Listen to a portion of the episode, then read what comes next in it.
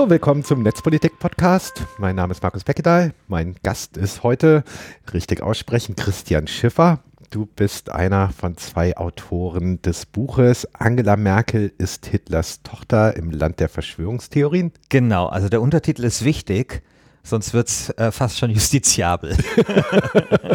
ja, möglicherweise. Und äh, wir haben jetzt gerade mal eine Umdrehung der Rollen. Normalerweise hast du mich in der Vergangenheit interviewt, genau. jetzt interviewe ich dich mal, weil dein Job ist eigentlich. Ja, mein Job ist eigentlich äh, Hörfunkjournalist äh, beim Bayerischen Rundfunk. Mittlerweile eigentlich nicht nur Hörfunkjournalist, sondern trimedial ist ja so das große Zauberwort so in den Medien, also trimedialer Journalist. Und ich habe mich viel mit Politik, ähm, aber auch mit Netz beschäftigt beschäftigt und natürlich dann auch mit der Schnittmenge ganz viel, nämlich Netzpolitik. Und in dem Zusammenhang habe ich dich bestimmt schon drei, vier Mal interviewt, gerne, gerne so überschalten, Telefoninterviews, weil du immer sehr gut erreichbar bist, aber ich war dann auch immer der, wenn du dann irgendwie in Ruhe Wurst essen wolltest auf der Republika, dann dir das Mikro unter die Nase gehalten hat und irgendwie darum gebeten hat, drei Statements bitte und so. Also wir sind uns sehr kurz begegnet immer in der Vergangenheit in meiner beruflichen Rolle und jetzt begegnen wir uns etwas länger in umgekehrten Rollen. Sonst begegnen wir uns immer nur im Internet. Das stimmt. Genau. Ja, und ich freue mich, dass du da bist, weil du hast eines der interessantesten Bücher mitgeschrieben, die ich in diesem Jahr gelesen habe. Das eben schon genannte Angela Merkel ist äh, Hitlers Tochter. Das hast du nicht alleine geschrieben, sondern mit Christian Alt, der auch ein Kollege von dir genau, ist. Genau, der wäre jetzt eigentlich auch hier, aber er ist zum Chefen gewählt worden. Herzlichen Glückwunsch. Und der hat heute äh, so einen Einführungskurs äh, zum Chefen werden in München im Justizgebäude dort. Und äh, das ist auch ein Kollege äh, vom BR, der aber auch äh, mittlerweile ein eigenes Podcast-Label betreibt. Und äh, wir haben uns kennengelernt, weil ich betreibe auch noch, ich habe auch noch ein eigenes Computerspielmagazin, WASD heißt das. Und äh, dafür hat er geschrieben, so haben wir uns kennengelernt. Und äh, ja, das ist jetzt auch schon sieben Jahre her. Wir hätten wahrscheinlich beide niemals gedacht, dass wir jemals ein Buch schreiben und das dann auch noch zusammen, ja. Und wie seid ihr eigentlich darauf gekommen? Also, ähm, ja, oder wir, inhaltlich gehen wir später drauf, aber wie seid ihr darauf gekommen, ein Buch über Verschwörungstheorien zu schreiben? Also, wir haben vor, ich glaube, mittlerweile drei Jahren schon mal ein Feature gemacht zum Thema Verschwörungstheorien, das dann auch einen Preis bekommen hat. Und dann wurden wir von einer Literaturagentin angeschrieben. Und jetzt ist natürlich die spannende Frage, wie sind wir zu diesem Feature gekommen? Und bei dem Feature war es so, ähm, dass wir erstmal, wir waren auf einer Party bei der Gamescom, es war ziemlich bizarr, weil es war eine Party zum Thema Mad Max äh, also zum Mad Max Spiel und überall waren so Leute in so Lederklamotten und so rostige alte Autos und so und in dieser bizarren, ähm, äh, ja, in diesem bizarren Szenario haben wir uns tatsächlich so ein bisschen über Popkultur unterhalten in den 90ern. Wir sind beide Kinder der 90er und wir waren große Fans von Akte X, große Fans, muss man sagen, auch des Privatfernsehens und auch voll von dem Trash, der da lief. Große Fans auch von Oliver Stones, JFK. Und wir haben da so gesprochen und uns ist dann halt aufgefallen, dass sich in unserer Wahrnehmung so zwei Dinge verändert hatten. Das eine war, dass damals so dieser Zugang zu Verschwörungstheorien für uns zumindest ein ziemlich verspielter war. Ich würde nicht so weit gehen zu sagen, dass Verschwörungstheorien damals harmlos waren, aber für uns war das halt Schulhof-Talk oder später, als wir älter waren, äh, Tresentalk. Und wir hatten das Gefühl, dass sich das verändert hatte. Plötzlich hat, war die Rede von Chemtrails, es ging auch schon los mit der Impflüge, auch, auch äh, Reichsbürger hatte ich damals schon ziemlich im Blick. Und das war eine Veränderung, die uns aufgefallen war. Und die zweite Veränderung war, dass wir tatsächlich auch Leute im Bekannten- und Freundeskreis hatten, äh, die dann äh, ja zum Beispiel an Chemtrails geglaubt haben. Und das war nämlich das Zweite. Während das früher eher so was Abstraktes war, also ich meine die Ermordung von JFK oder die Frage, ob jetzt Aliens unter uns waren, waren plötzlich diese Theorien so ganz nah bei uns. Und ähm, das ist dann tatsächlich erstmal in einer total dummen Idee gemündet, äh, nämlich eine eigene Verschwörungstheorie zu entwickeln. Eine total dumme Idee, weil äh, die Welt braucht vieles, aber garantiert nicht noch da eine Verschwörungstheorie. Kommen wir später dazu. Das haben wir dann auch nur ganz kurz in ganz abgeschotteter Umgebung dann als Experiment gemacht für dieses Feature. Aber daraus sozusagen aus diesen anderen zwei Überlegungen ist dann eben dieses Feature entstanden und letztendlich auch das Buch. Hm. Vielleicht sollten wir mal am Anfang bisschen definieren. Ihr redet von Verschwörungstheorien. Theorie, zumindest im Titel. Ja. Ist das der richtige Begriff für diese ähm, Phänomen? Was besser und was ist, was ist damit überhaupt gemeint? Naja, also wir haben ja ein sehr populäres Sachbuch geschrieben und wir haben uns natürlich jetzt einfach den Begriff genommen, der so ein bisschen eingeführt ist. Die Theorie ist ja normalerweise äh, etwas, äh, das man falsifizieren kann. Eigentlich sogar, wenn man so, wenn man so Popper sich anschaut, eher so ist eine Theorie auch was, wo man ein Angebot sogar macht zur Falsifizierung. Und das trifft ja auf die wenigsten Verschwörungstheorien zu oder auf viele eben nicht. Und deswegen schreiben Experten gerne eher von Verschwörungsideologie äh, oder von Verschwörungsmythen. Das wären eigentlich die Begriffe, die es, sagen wir mal, beim wissenschaftlichen Werk eher ähm, zutreffen würden. Aber wir haben uns eben für den populär eingeführten Begriff Verschwörungstheorie entschieden, auch wenn der natürlich etwas unpräzise und vielleicht auch ein bisschen falsch ist. Und was ist, sagen wir mal, nehmen wir jetzt Verschwörungsfu, ob Mythen, Ideologie, Theorie, habt ihr da eine äh, habt ihr da eine Definition, was damit gemeint ist oder? Also ich würde schon sagen, es ist ähm, ja also eine, eine, Vorstellung, dass halt eine kleine, kleine versteckte Minderheit ähm, mehr oder weniger den Lauf der Welt oder bestimmte Ereignisse ähm, herbeigeführt hat. Ja. Das ist, glaube ich, so im Kern. Ich meine, es ist natürlich schon so, dass es jetzt eine sehr allgemeine Theorie ist. Es ist auch dann, zum Beispiel wird man, machen manche die Unterscheidung zwischen Ereignisverschwörungstheorien, das ist dann sowas wie, keine Ahnung, der 11. September, ja, ein auf Ereignis bezogen oder auch der, der Unfall von Lady Diana. Und es gibt dann aber sowas wie Systemverschwörungstheorien. Das wäre dann sowas wie die jüdische Weltverschwörung oder sowas, ja. Und die gehen oft miteinander einher und man kann das sicherlich äh, dann eben auch nochmal so aufsplitten. Aber ich würde sagen, so im Großen und Ganzen ist es eine kleine im Untergrund wirkt oder die Vorstellung, dass eine kleine Minderheit im Untergrund wirkt, die dann ähm, bestimmten Einfluss auf Ereignisse oder eben Prozesse nimmt und und das ist dann eben das Wichtige, sie anders verkauft oder es schafft sozusagen, dass die in der Öffentlichkeit anders äh, wahrgenommen werden. Ja? Äh, so würde ich es ganz allgemein formulieren. Du hast gerade schon mal jüdische Weltverschwörung ins Spiel gebracht. Also Verschwörungstheorien sind nichts Neues. Gab es eigentlich immer schon? Ja, also gar nicht mal so sehr. Also ähm, es ist ein bisschen ein Kind der Aufklärung. Ne? Also als als quasi Gott noch als Erklärung für alles Mögliche herangezogen werden konnte, braucht es auch keine Verschwörungstheorie. Ja, Parameter X. Ne? Also gab es natürlich schon auch, also mit, mit, mhm. mit Hexen und so, das war natürlich alles, aber, aber so, so die moderne Verschwörungstheorien ist schon eng verknüpft mit der Aufklärung. Ja, also früher, wenn irgendwas nicht gelaufen ist, da hat man natürlich schon auch manchmal äh, kleine sinistre Minderheiten dafür verantwortlich gemacht, aber es konnte genauso gut eben Gott sein, ja. Aber sagen wir mal, jüdische Weltverschwörung war etwas, was ähm, auch zum Holocaust mitgeführt ja. hat. Sagen wir mal, wir sind beide irgendwie 80er, 90er sozialisiert worden. Damals war, waren Verschwörungstheorien eher Popkultur, mhm. was man halt, wie, wie du schon gesagt hast, über Akte X und so weiter aufgenommen haben. Warum waren Verschwörungstheorien, sagen wir mal, in der Vor-Internet-Zeit weniger populär als jetzt, sagen wir mal, die letzten 10, 15, 20 Jahre. Kommt das ja. durch das Internet oder naja, sehe ich das falsch? Also erstmal glaube ich, wäre so ein bisschen die These zu hinterfragen, ob das jetzt populärer ist. Also ähm, wenn man sich das Buch zum Beispiel von Michael Butter, Nichts ist wie es scheint, im Surkamp Verlag erschienen, ziemlich gut anschaut, der schildert sehr schön, wie früher eigentlich der Verschwörungsglaube totaler Mainstream war so Abraham Lincoln und so, wenn man seine Tagebücher anschaut, total an Verschwörungstheorien geglaubt. Das war völlig normal.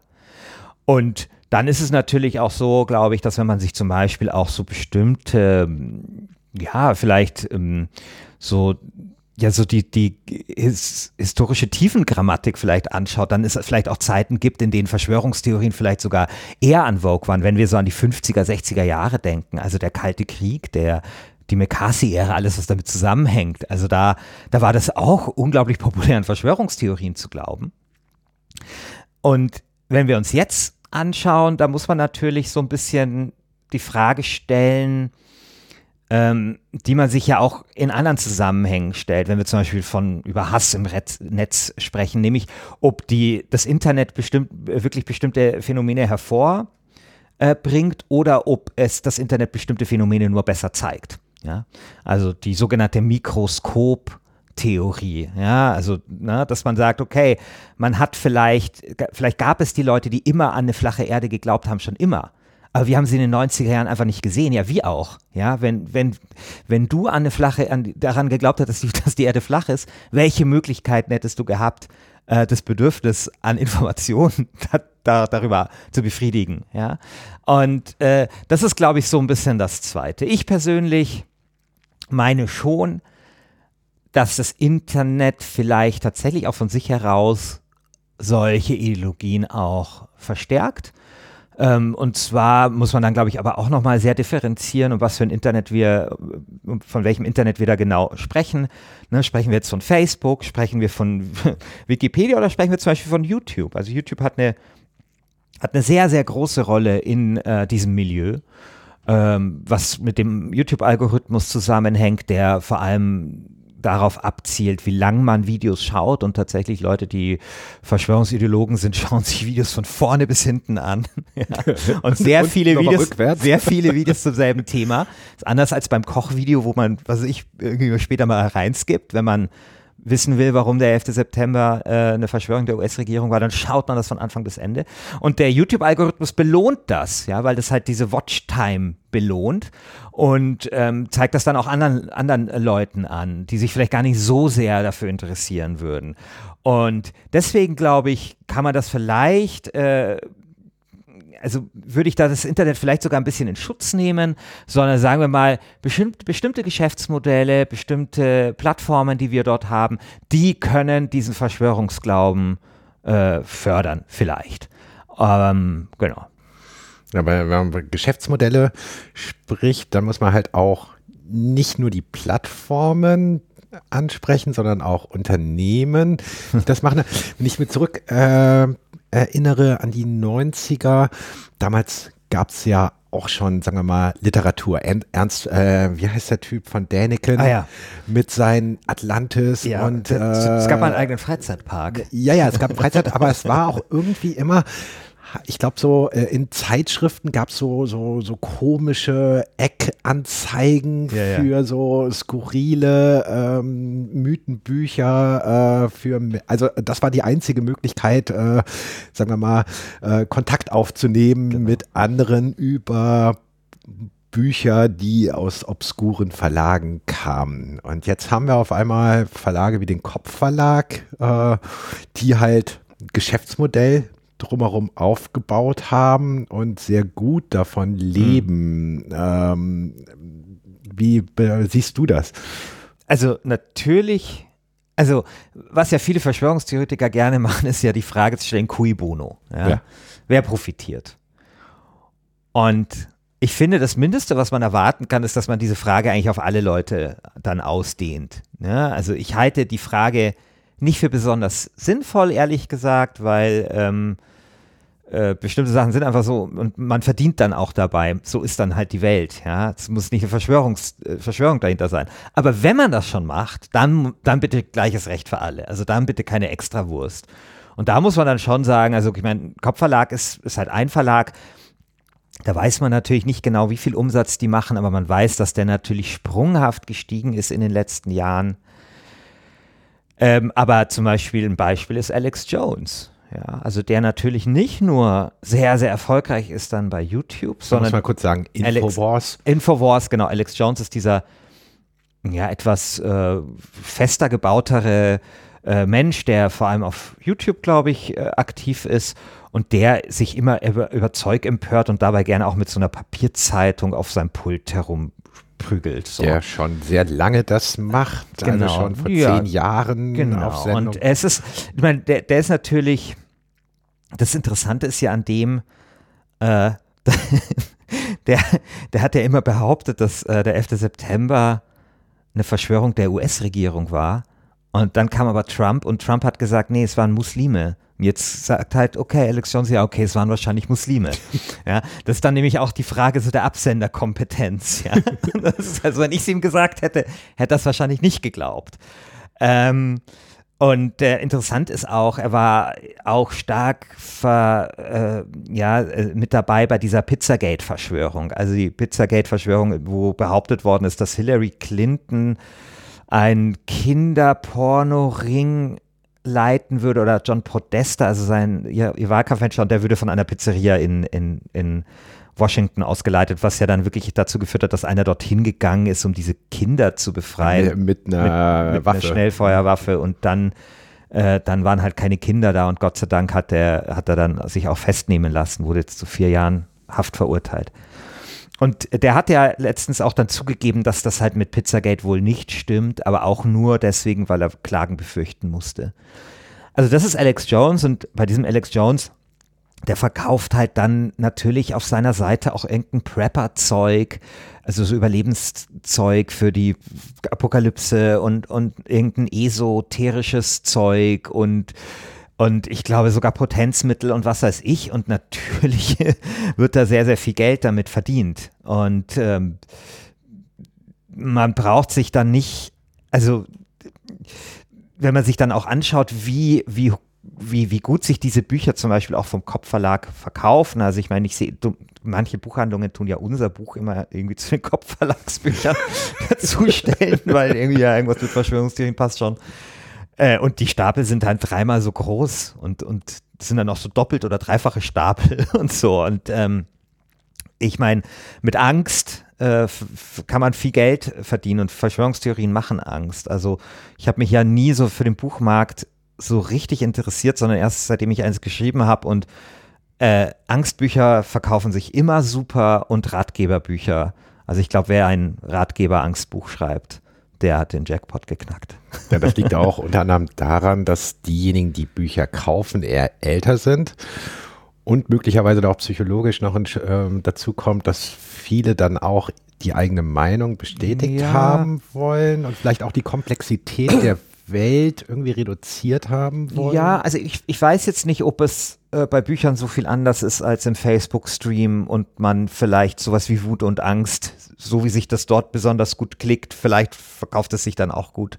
Weiß ich zu wenig über den Büchermarkt, aber natürlich ähm, ist so, ein, so, ein, so eine pessimistische Weltsicht ähm, oder wie soll man sagen, also hm, oder ja, es ist so ein Alarmismus, ja, der natürlich einem alles erklärt, vielleicht auch, warum es einem auch persönlich äh, so schlecht geht. Schon vielleicht was, was Menschen anspricht, als jetzt eher vielleicht ähm, ja konstruktiv tatsächlich an der Verbesserung äh, von, von den Lebensumständen zu arbeiten, von einem selber und anderen Menschen. Also das hat in meinen Recherchen zum Beispiel, ich war ja viel in so Verschwörungsforen unterwegs und Einmal habe ich in ein Reichsbürgerforum nur die Frage gestellt, was sich denn ändern würde, wenn jetzt rauskäme, dass Deutschland eine GmbH ist. Weil eigentlich geht es ja Deutschland jetzt insgesamt nicht schlecht. Also klar, es gibt Armut und es gibt Leute, denen es schlecht geht, aber insgesamt jetzt im internationalen Vergleich, sogar im europäischen Vergleich steht Deutschland ja relativ gut da. Und eigentlich, wenn man als Land Erfolg haben möchte, müsste man einem Land, keine Ahnung, in Zentralafrika eigentlich fast schon nahelegen, vielleicht die Rechtsform GmbH mal auszuprobieren. denn, denn offensichtlich hat das ja bei Deutschland ganz gut funktioniert. Also was ich damit sagen wollte, also ich habe da nur die Frage gestellt, was würde sich denn ändern? Also was ist das konkrete Problem? Ja, und was würde sich ändern, wenn Deutschland eine GmbH wäre, wenn das wenn morgen Merkel sagt, wir sind eine GmbH, ihr habt recht, sorry, ich räume alles, gebe alles zu, wir sind eine GmbH. Und was würde sich ändern, wenn wir keine mehr wären? Und das Interessante war, dass dann unter diesem Post, der ist dann förmlich explodiert. Da wurden dann in zwei Tagen 80 Kommentare drunter geschrieben. Und kein einziger hat diese Frage beantwortet. Also es ging, nur darum, warum wir eine GmbH sind. Aber keiner hat gesagt, äh, was, was jetzt genau das Problem wäre, wenn wir eine wären. Ja, außer zwei haben irgendwie so geschrieben, ja, dann wären wir freier. Also ganz abstrakt. Und das finde ich ist so ganz typisch. Ja, also das so, äh, dass es eben nicht darum geht, jetzt konkret Probleme anzugehen, von denen wir ja in Deutschland wirklich genügend haben und äh, wo man auch was machen könnte, sondern es geht ums Recht haben halt sehr oft. Und irgendwie was zu finden, was vielleicht dann ähm, etwas erklärt, warum, warum es einem schlecht geht. Und das macht es auch, finde ich, oft zu so einem anti-emanzipatorischen äh, Ding, so diese Verschwörungsideologie. Hm. Du hast Reichsbürger angesprochen. Sind die eigentlich ein neues Phänomen oder haben wir die in der Vor-Internet-Zeit nur nicht mitbekommen, weil da irgendwer sein Königreich ja, Wenn du RTL hat? geschaut hast. Also ich, ich kann mich noch erinnern, ich ja, habe nur Knight Rider. es gab, äh, in, kann ich mich noch erinnern, bei RTL Explosiv mit äh, Barbara Eligmann gab es mal einen Beitrag. Es gab äh, die kommissarische Reichsregierung, das ist, glaube ich, so die älteste so Reichsbürgerorganisation. Oder gab es so den Grand Seigneur der deutschen Reichsbürger, ich weiß nicht mehr, wie der hieß, Edel oder ich weiß nicht mehr. Und der saß da halt und hat seine Ausweise gedruckt.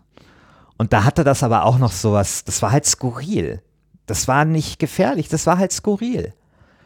Und ähm, Horst Mahler ist Reichsbürger im Übrigen. Also das gab es schon auch vor der vor der Ja, aber Horst Mahler war auch früher mal. Ja, ja, ja genau, war alles. Okay, da war, klar, da gehört Reichsbürger gehört da irgendwie noch, gehört da zum guten Ton, muss da mit in die Sammlung, okay. Aber es, ähm, da war das etwas Skurriles und eigentlich äh, so richtig, äh, also wann das dann so richtig angefangen hat, so mit den Reichsbürgern, wie wir sie jetzt halt kennen, also wo die durchaus gefährlich sind. Also in meinen Recherchen habe ich sehr oft so dieses Bert Brecht-Zitat gesehen, wenn Unrecht zu Recht wird, wird Widerstand zur Pflicht. Ja, also oft dieser Widerstandsgeist und wenn du im Widerstand bist, dann ist ja alles legitim. Ähm, das kann ich nicht so genau beziffern, aber was ich schon weiß, ist, dass äh, wenn man mit Gerichtsvollziehern gesprochen hat oder mit Richtern gesprochen hat, also mit Leuten, die mit solchen Reichsbürgern zu tun hatte, dass, ähm, dass, dass da äh, eine große Besorgnis vorherrscht. Und wir hatten schon 2013 oder 2014 wurde eine Gerichtsvollzieherin mit dem Auto mitgeschleift, glaube ich, und die konnte dann ihren Job nicht mehr ausüben. Und das wirklich Tragische ist, dass erst quasi ein junger Polizist sterben musste damit die Behörden äh, dem Ganzen die Aufmerksamkeit schenken, die eigentlich angemessen wäre. Ähm, wir haben in der ARD ja auch sehr kontrovers diskutiert, damals bei Xavier Naidu. Und da kann ich mich noch erinnern, da wurde dann gesagt, ja, das ist doch irgendwie harmlos und Mai. Also ich fand das nicht so harmlos. Und ähm, ich habe damals dann auch einen Artikel geschrieben, mal, dass man diese Bewegung nicht verharmlosen sollte. Da hatte ich mir viele Videos angeschaut. Eins davon war von diesem Adrian Ursach, ein ehemaliger Mrs. Germany, der dann eine Mrs. Germany geheiratet hat und wo man schon in dem Video gesehen hat, was, was ihm so diese Ideologie bringt und er so alleine gegen diese Übermacht an Menschen mit, äh, wie, wie sagen die, Marken ein, äh, Wortmarke Polizei, weil es ja keine Polizei, sondern die haben ja nur die Wortmarke Polizei und so, weil GmbH hat ja keine Polizei. Also, und der dann auch wenig später sich dann eine Schießerei mit der Polizei geliefert hat, wo dann er angeschossen worden ist und ein Polizist gebissen worden ist. Und da hatte ich damals schon einen Artikel geschrieben, dass man nicht unterschätzen darf. Und dann wurde eben dann auch noch dieser ähm, Polizist in Georgsgmünd ähm, erschossen. Und das hat mir dann so den Ruf eines Reichsbürgerexperten eingebracht, weil ich das vorhergesehen habe, was überhaupt nicht stimmte, sondern das war halt leider ein tragischer Zufall. Und dieser tragische, also dieses tragische Ereignis fiel genau rein, als wir zu diesem Feature ähm, recherchiert haben. Und ich war da auch dort in Georgensgmünd. Ich hatte auch brieflichen Kontakt mit dem, äh, äh mit dem Mörder. Ähm, ein Interview kam leider nie zustande, weil es die Gefängnis Verwaltung aus, aus Sicherheitsgründen untersagt hat. Und, ähm, und das hat tatsächlich auch viel verändert. Also, und das, das zieht sich auch so ein bisschen durch dieses Buch, also dieses tragisch-komische, weil wenn jemand eigene Ausweise macht, wenn Leute die, diese Reichsbürger arbeiten ja viel mit so Rechtsrabulistik und mit so, so ganz schlau, schlaubi-Schlumpf-Tricks, ja. Keine Ahnung, wenn du hier Kriegspost drauf schreibst, dann, dann kannst du umsonst die Postkarten verschicken. Und wenn der Adler nur sechs äh, Federn hat statt acht, dann ist das doch kein richtiges Staatswappen. Und die ganze Sache geht ja davon aus, dass ja nicht das Deutsche Reich kapituliert hat, sondern nur die Wehrmacht. Und damit sind wir ja doch irgendwie Sieger der Herzen. Und damit ist ja irgendwie alles danach hinfällig. Also zwei plus vier Vertrag. Das sind ja lauter irgendwie so so, so, so, so Haarspaltereien oder eigentlich eher Haarabschabungen, mit denen die arbeiten. Und die sind ja irgendwie auf ihre Art total äh, komisch, ja, oder äh, so, so, ähm, so, so, so unfreiwillig komisch, aber auf der anderen Seite ist es eben auch was sehr Gefährliches und das sehen wir eben oft im Leben. Also auch, keine Ahnung, Donald Trump ist eine komische Figur und trotzdem gefährlich und bei Berlusconi war es ähnlich und, und das zieht sich so durch dieses ganze Buch. Ja, es ist zwar ein lustiges Buch, es soll, es soll halt populär sein, ähm, aber diese Ernsthaftigkeit kriegst du da nie raus. Ich habe so circa 200.000 Kommentare in 14 Jahren Netzpolitik lesen müssen.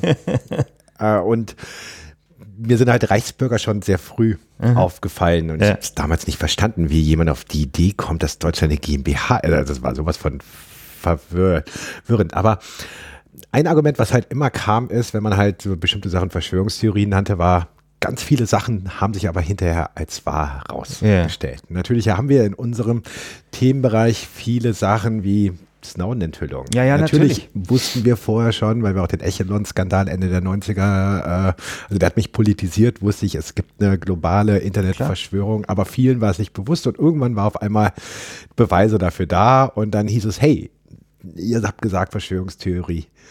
Wie geht man damit um? Genau, das ist natürlich so die 100 Millionen Dollar Frage, denn ähm, Verschwörungstheorie ist auch ein Kampfbegriff ähm, und das finde ich das kann man nicht einfach wegwischen. Und ich finde, man muss auch nicht äh, irgendwie jeden, der eine abweich vom Mainstream oder von der offiziellen äh, Sache abweichende Meinung hat, als Verschwörungstheoretiker brandmarken. Und außerdem wissen wir auch, dass Wissen ja auch vorläufig ist, ja, und das, das ändert sich ja immer. Ähm, es ist auch schon so, dass so einige Dinge, wenn es dann darum geht, Verschwörungstheorien zu entlarven, ich dann auch selber so ein bisschen wackelig finde. Also es gibt ja so diese äh, Theorie, die, glaube ich, so ein Krebsforscher gemacht hat, Grimes, glaube ich, heißt sie, die immer wieder genannt wird, dass halt Menschen gerne ratschen und wenn jetzt zum Beispiel der 11. September wahr wäre, äh, dann hätte es schon längst rauskommen müssen, weil damals bei, also der, der hat quasi, der eicht das an Verschwörungstheorien, die wirklich rauskamen, wie eben MK Ultra und solche Sachen und dann überlegt er sich, wie viele waren daran beteiligt und wann kamen die raus und wann, wie müsste das dann irgendwie sein. Und das, das ist tatsächlich schwierig, weil da gibt es schon auch Gegenbeispiele, wie zum Beispiel das Manhattan-Projekt, ja, äh, das ähm, an dem 100.000 Leute gearbeitet haben und jeder hat aber seine Aufgabe gehabt und es kam nicht raus. Ne? Deswegen ähm, würde ich mich tatsächlich eher auf so eine Minimalforderung zurückziehen. Und die hat ein bisschen was mit zu tun mit, mit dem, was ich vorher gesagt habe, nämlich, dass es halt keine, keine Extrawürste geben darf dafür.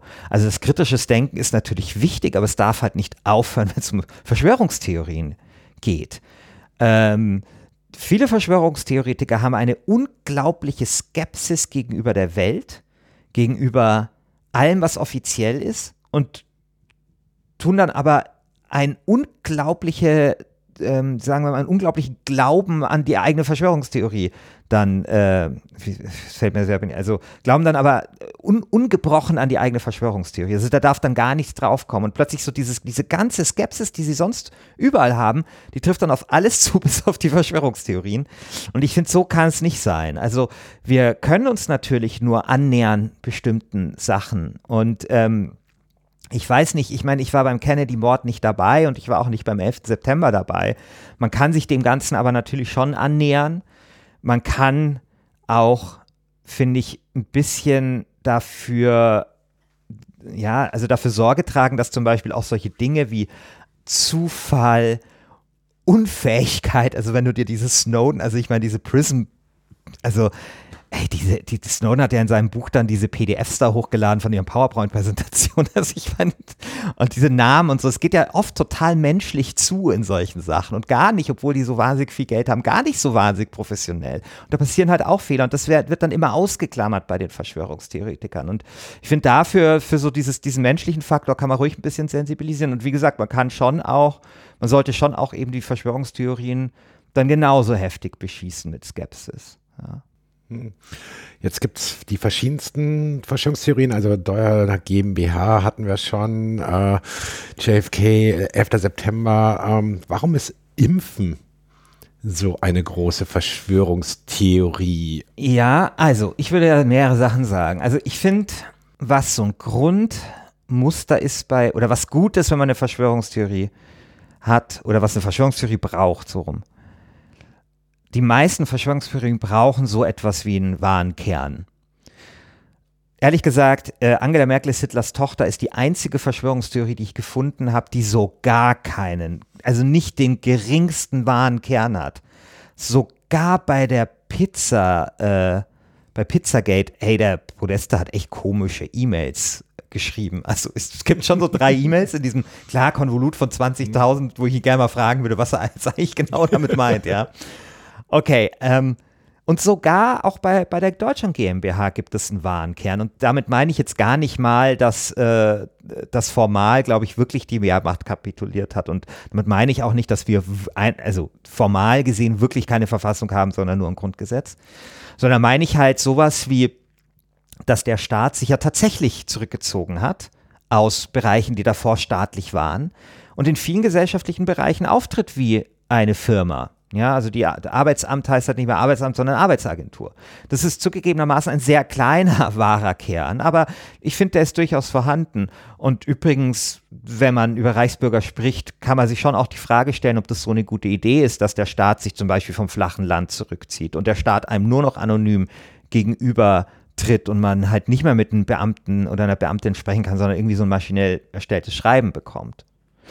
Und so ein wahrer Kern ist, ist glaube ich, immer gut. Und den hat man natürlich äh, bei, äh, den, bei, dem, bei der Impfung. Ne? Also jetzt so, Chemtrails gibt es nicht, aber vermutlich gibt es Luftverschmutzung. Und, und Impfen, also tut wahrscheinlich jetzt kein ähm, äh, ähm, Asperger-Syndrom verursachen, aber dass sich die Pharmabranche in den Jahrzehnten ihrer Existenz jetzt nicht immer mit Ruhm bekleckert hat, ist ja auch klar. Und dann kommt noch was Zweites bei dem Impfen hinzu. Und das ist, glaube ich, wirklich auch was, was sich geändert hat seit den 90ern. Dass nämlich Verschwörungstheorien in meiner Wahrnehmung an Vogue sind, die was mit einem selbst zu tun haben. Als wir damals in den 90ern waren, hey, äh, die, die, die JFK, die Ermordung äh, oder Verschwörung JFK hat mit uns nichts zu tun und wir hätten, können auch daran nichts ändern. Also wenn es eine Verschwörung war, war es eine Verschwörung, kann Markus Becke da und Christian Schiffer nichts dran machen. Genauso bei den Aliens, wenn die wirklich bei Area 59, äh, 54 oder ach, 59 genau ist es gleich, da können wir nichts dran ändern.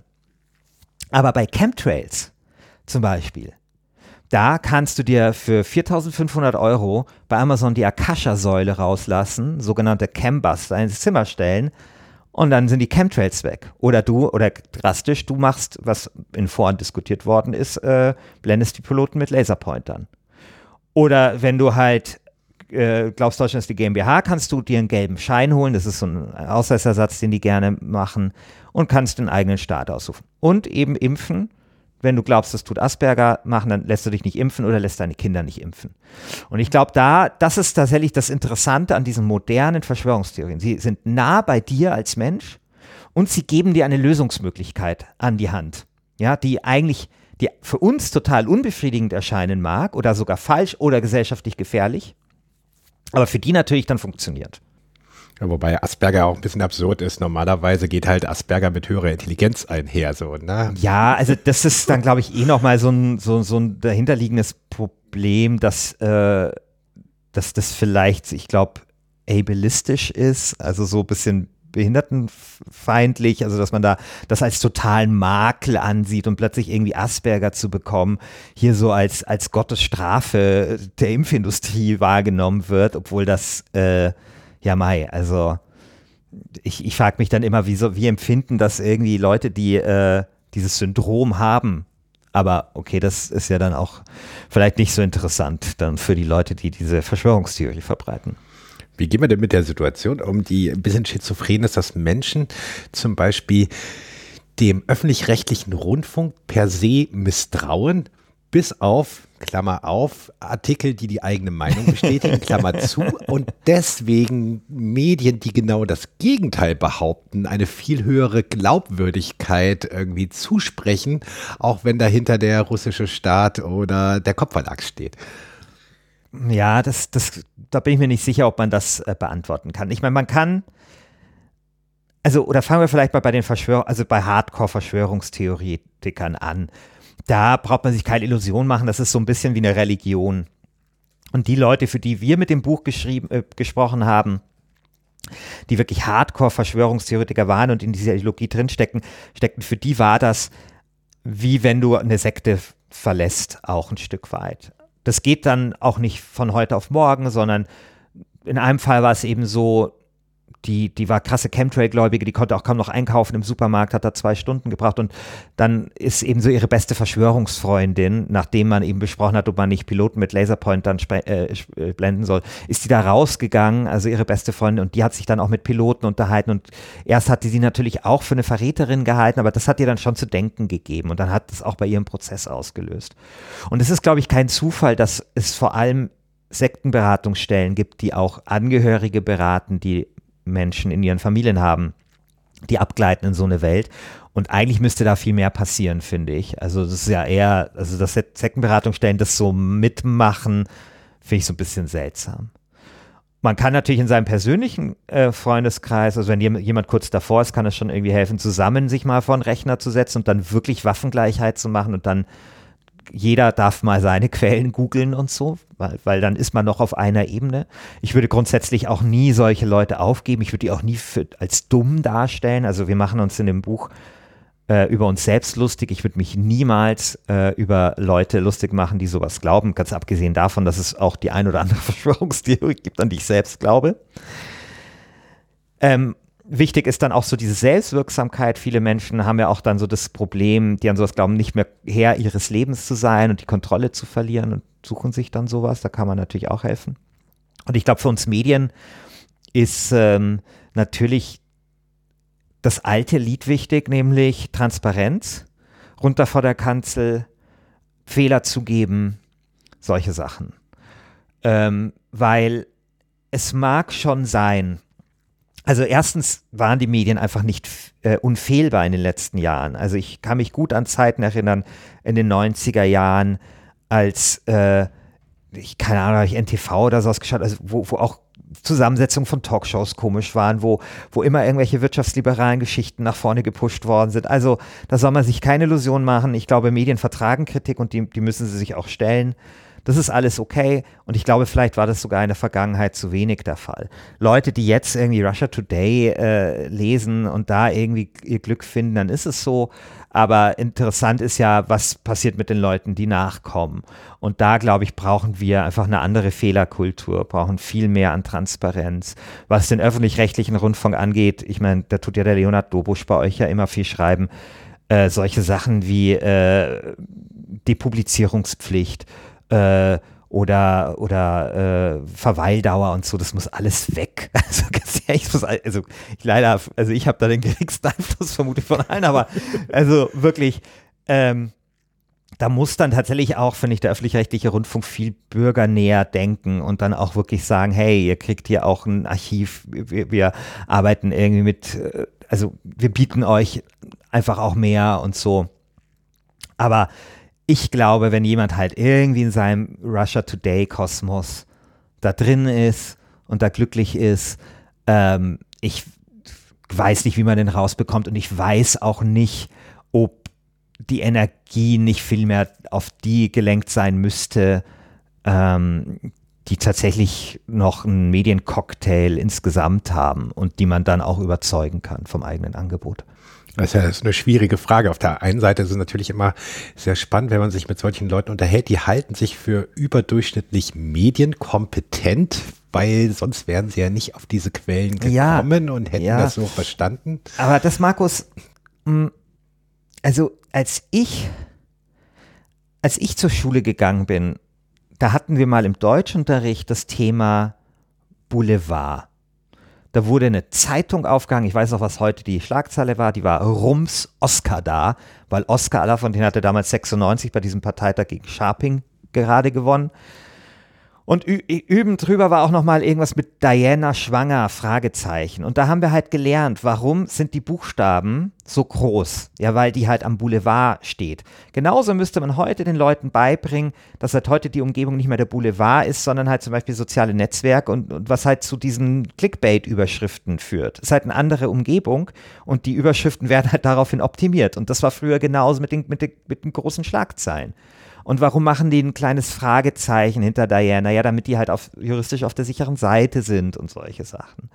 Und ich glaube, ähm, dass das wäre sozusagen wahre Medienkompetenz. Also nicht irgendwie viele Medien zu kennen, sondern zu verstehen, warum bestimmte Medien so funktionieren, wie sie funktionieren.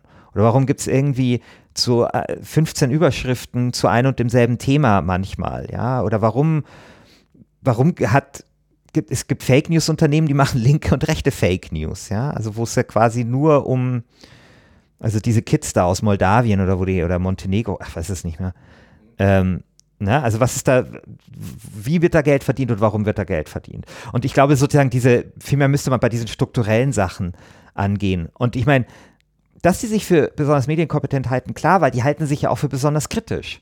Das ist eben genau das Problem. Also uns wurde natürlich allen kritisches Denken eingeimpft und Gott sei Dank wurde uns kritisches Denken eingeimpft. Aber ich glaube, man muss da einfach klar machen, dass dieses kritische Denken eben keine Einbahnstraße ist. Ja, und dass natürlich auch eine, eine, eine, ähm, auch Russia Today oder, oder halt andere Medien natürlich äh, bestimmte Interessen verfolgen. Ja, und wenn dann, wenn, da muss man quasi, ähm, ja, die, sozusagen die, die Systematik dahinter offenlegen. Und das wird, glaube ich, dann, dann eher eben nicht gemacht dort.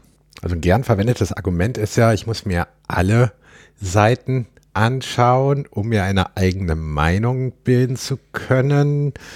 Ja. Wo man dann manchmal denkt, naja, also bei der Frage ist die, wie alt ist die Welt, höre ich mir jetzt keine Kreationisten an, um dann zu denken, die Wahrheit liegt irgendwo in der Mitte. die yeah. Welt vielleicht in 14 Tagen geschaffen wurde, statt in sieben. Nee, also ähm, das würde ich jetzt auch nicht machen. Also ich meine, ehrlich gesagt, wir müssen ja auch mal ein bisschen weiterkommen als Gesellschaft. Wir können nicht alle 500 Jahre die Frage neu diskutieren, ob die Welt Erde eine Scheibe ist. Also da haben wir wirklich Wichtigeres zu tun. Und, äh, und genauso bei den Kreationisten auch. Also klar, Wissen ist vorläufig, ist gut, aber ich meine, damit müssen wir jetzt halt einfach auch mal vorläufig arbeiten. Und ähm, deswegen, ähm, nee, also und auch eben Deutschland eine GmbH, nee, ja. Und ähm, ich meine, wie gesagt, also ich war auch bei der Erschaffung der Welt nicht dabei. Keine Ahnung. Ich, ich fürchte sogar, dass ich dir noch nicht mal physikalisch genau erklären kann, warum die Welt eine Kugel ist. Das ist jetzt super interessant. Es gibt ja auch diejenigen, die glauben, dass die Erde hohl ist. Und wenn die, die glauben, dass die Erde hohl ist, mit denen diskutieren, dass die Erde eine Scheibe ist, dann haben die plötzlich gegenseitig total rationale und schlaue Argumente, die sich da neutralisieren. Mittlerweile gibt es aber, glaube ich, auch einen Kompromiss, nämlich so eine Kombi-Erde, die so aussieht wie ein Football, also so plattgedrückt ist jetzt hohl und flach zugleich oder so. Aber ähm, da, mein Gott, wer Spaß dran findet, also okay, wer damit glücklich, aber ich finde so, äh, äh, als Gesellschaft kann ich das niemandem empfehlen, dass wir irgendwie permanent solche Dinge irgendwie neu, nochmal wirklich von Grund auf neu diskutieren. Dass man an sich sagt, äh, man liest viele Medien, also ich muss als Journalist sehr viele Medien lesen, auch viele, die überhaupt nicht äh, in meiner politischen Linie ähm, liegen und ähm, das finde ich finde ich ziemlich bereichernd, muss ich schon sagen. Ähm, also das kann man schon machen, aber ich finde, man sollte halt zumindest, sagen wir mal, einen gewissen, ähm, ein gewisses Spektrum dann haben und nicht, äh, nicht ins total Absurde abgleiten. Hm. Wo du gerade total absurde Sachen ansprichst, äh, einer der Höhepunkte in eurem Buch ist äh, ein, eine Fahrt nach äh, in die Niederlande Maastricht, ja. Ja, Maastricht, wo ihr einer Veranstaltung beiwohnt, ja. die zwölf Stunden dauert. Zehn. Kannst du mal, oder zehn, zehn. kannst du mal erzählen? Euro. Das ist sehr schön, äh, ja, ja, sehr schön beschrieben. Also wer dort zu sehen war, war David Icke, der musste in Maastricht auftreten, weil er in Berlin aufgrund von antisemitischen Äußerungen, glaube ich, Auftrittsverbot hatte. David Icke ist ein ehemaliger BBC-Moderator, das ist wichtig. Äh, ehemaliger Generalsekretär, glaube ich, sogar der Grünen Partei in Großbritannien. Äh, und ähm, er ist Erfinder der Exen, also Reptiloiden-Verschwörungstheorie, also der, der Verschwörungstheorie, dass viele prominente Menschen Reptiloide sind in Wirklichkeit, sogenannte Echsenwesen eben, und äh, eben auch die Geschicke der Welt lenken. Da gibt es so, wer, wer, sich dafür interessiert, wer Hillary Clinton Reptiloid eingibt, da kannst du dann, weiß nicht, da wird dann irgendwie, werden irgendwelche Videos und dann so auf dem dritten Frame sieht man ganz deutlich die Pupille, dass die irgendwie oval ist oder waagerecht oder wie auch immer und das ist untrügliches Zeichen dafür, dass das ein Reptiloid ist. Das glauben tatsächlich Menschen und wir wollten uns halt wirklich mal jemanden geben, der sowas verbreitet. Und da war das halt eine total skurrile Veranstaltung. Erst hat irgendwie sein Sohn so gespielt, so, so Hippie-Musik und dann waren wir da in dieser recht schmucklosen Mehrzweckhalle da in Maastricht. Nebenbei war tatsächlich irgendwie die Alu-Industrie, hatte so eine Messe. Guter Zufall. Und naja, dann fängt er halt an zu reden und ähm, der ist ziemlich charismatisch, also BBC-Moderator eben. Und was er macht, ist, er tut dich so ganz langsam in seinen Kaninchenbau hineinziehen. Er fängt nämlich mit so Sachen an, wo man sofort zustimmen würde. Also sowas wie, unser Bildungssystem ist nicht gerecht. Ja, sagst du ja, okay. Und dann kommt irgendwie in der Regel eine, eine Folie, eine, irgendeine Studie, wo du nie die Zeit hast, die nachzuprüfen, weil der hält nicht nur eine PowerPoint-Präsentation, der hält die Mutter aller PowerPoint-Präsentationen. Acht Sekunden eine Folie. Und das, und das war eben dann das Krasse, über zehn Stunden. Also so nach drei Stunden gab es eine Pause, glaube ich. Nach zwei. Und wenn du dann halt fünf Stunden dabei bist, dann glaubst du alles. Und das ist halt so richtig so, es geht so mit ganz normalen Sachen irgendwie los, eben so, ja, und dann sagst du, ja, klar und so. Und dann geht es halt immer tiefer und die Ex-Menschen, die kommen nicht am Anfang, die kommen dann halt erst sehr spät. Und wenn du da schon bist, dann glaubst du halt alles. Und du gehst da raus und also überlegst du schon mal vielleicht kurz, ob man, nicht, ob man nicht vielleicht mal beim nächsten Mal, wenn, wenn Angela Merkel im Bundestag zu sehen ist, sich die Pupillen nochmal genau im dritten Frame anschauen sollte. Ja, also das, so funktioniert das. Aber ähm, ich denke mal, die Methode äh, kennt man ja auch aus anderen Bereichen, ähm, mit denen wir uns nicht so beschäftigt haben. Aber ja, also so war das und ich, wir waren dann echt ziemlich platt, als wir da rauskamen. Und zwar äh, war anders, als wir uns vorgestellt hatten. Wir dachten halt, wir gehen da hin, dann hey, redet der halt eine Stunde dann hier schön am esoterischen Buchmarkt und danach noch französische Pommes und, und, und, und, und geil wird's und so. Und nee. Ja, aber es war dann immerhin ein, ein schönes Schlusskapitel dann dieses Buches, ja. Du hast es eben schon mal leicht angesprochen. Was, was kann man machen, wenn man feststellt, Verwandte, Freunde tauchen immer weiter in so einen Kaninchenbau hm. rein? Ja, also das ist natürlich schwierig, aber ich glaube, so wichtig ist, ähm, die nicht allein lassen oder zu sagen, die sind doof oder sowas stimmt auch nicht. Verschwörungstheoretiker, gibt es auch Studien oder so, die haben im, im fast schon statistisch vernachlässigbaren Bereich jetzt niedrigere Schulabschlüsse. Es gibt so ein paar Dinge, zum Beispiel bei den Reichsbürgern, da gibt es schon Brüche in der Biografie bei vielen von denen.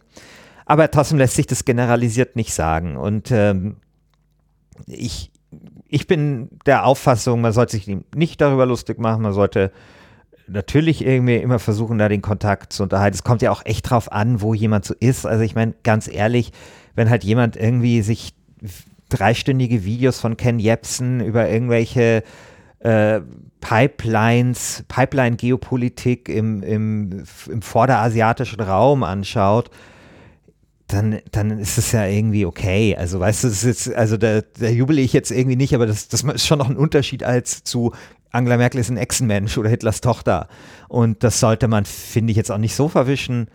Ähm, das ist dann für mich tatsächlich eher eine politische Frage und sehr oft sind dahinter ja dann auch irgendwelche politischen Geschichten, wobei man das natürlich nie ganz trennen so, kann, ist ein anderes Thema. Aber wenn jetzt jemand tatsächlich total tief drin ist und sagen wir mal, es ist nicht pathologisch oder so, da muss man tatsächlich schauen, wie man sich da halt Beratung auch sucht. Ähm, und da ist eben in Deutschland das Problem, dass es ähm, zu wenig Beratungsangebote gibt. Und man darf sich halt auch nicht der Illusion hingeben, wir werden Verschwörungstheorien nicht aus der Gesellschaft rausbekommen, weil, haben wir am Anfang auch schon gesagt, sie eigentlich schon immer auch drin waren, spätestens massiv nach der Aufklärung. Ich glaube, es geht darum, die zumindest partiell wieder dahin zu bekommen, dass sie weniger individuell sind, ja, sondern eher diese abstrakten Geschichten, also ähm, und dass sie, äh, dass sie vielleicht auch wieder dieses Spielerische wieder bekommen, was sie hatten ich habe ja vorher auch schon so angedeutet, also es gibt ja durchaus so Theorien, sagen wir mal, also oder Dinge, die ich gerne geklärt hätte. Ich komme ja aus Bayern. Ich hätte das schon mal gern geklärt, wie das mit König Ludwig II. wirklich war. Ob er sich wirklich umgebracht hat zusammen, äh, zusammen mit seinem Arzt in dem total flachen Wasser am Starnberger See. Ja. Und da stellen sich ja die Wittelsbacher auf den Standpunkt, äh, dass man das äh, Grab nicht öffnen darf, weil das ja, stört ja die Grabesruhe. Dabei kann man heute halt wohl so Gräber durchleuchten und aber das ist genau das. Also, das ist Falsifizierungsangebot. Wenn man das machen würde und da käme raus, ja, okay, es ist halt wirklich dem flachen Wasser gestorben, dann würde ich das natürlich akzeptieren. Aber so möchte ich nochmal die äh, Reichweite dieses Podcasts dazu nutzen, äh, die Wittelsbacher Adelsfamilie von Bayern aufzufordern, doch endlich mal da ähm, das klären zu lassen. Genau, also wir werden die Verschwörungstheorie nicht rausbekommen, aber vielleicht, genauso wie ich jetzt eben gerade mit König Ludwig II. gemacht habe, vielleicht kriegen wir wieder ein bisschen wieder das Spielerische hinein. Vielleicht nehmen wir ihnen ein bisschen so dieses Toxische, ähm, was sie eben haben können, dieses Individuelle, man darf nicht vergessen, also wie ich auch vorher schon geschildert habe, die, die Stefanie, die nicht mehr einkaufen konnte, also oft äh, geht es den Leuten auch schlecht, kann übrigens auch helfen, sagen Psychologen auch, dass man die auch mal fragen kann, ist das denn gut überhaupt für dich? Bist du denn glücklich mit dem? Ja, und dann kommen die auch selber manchmal ins Kübeln.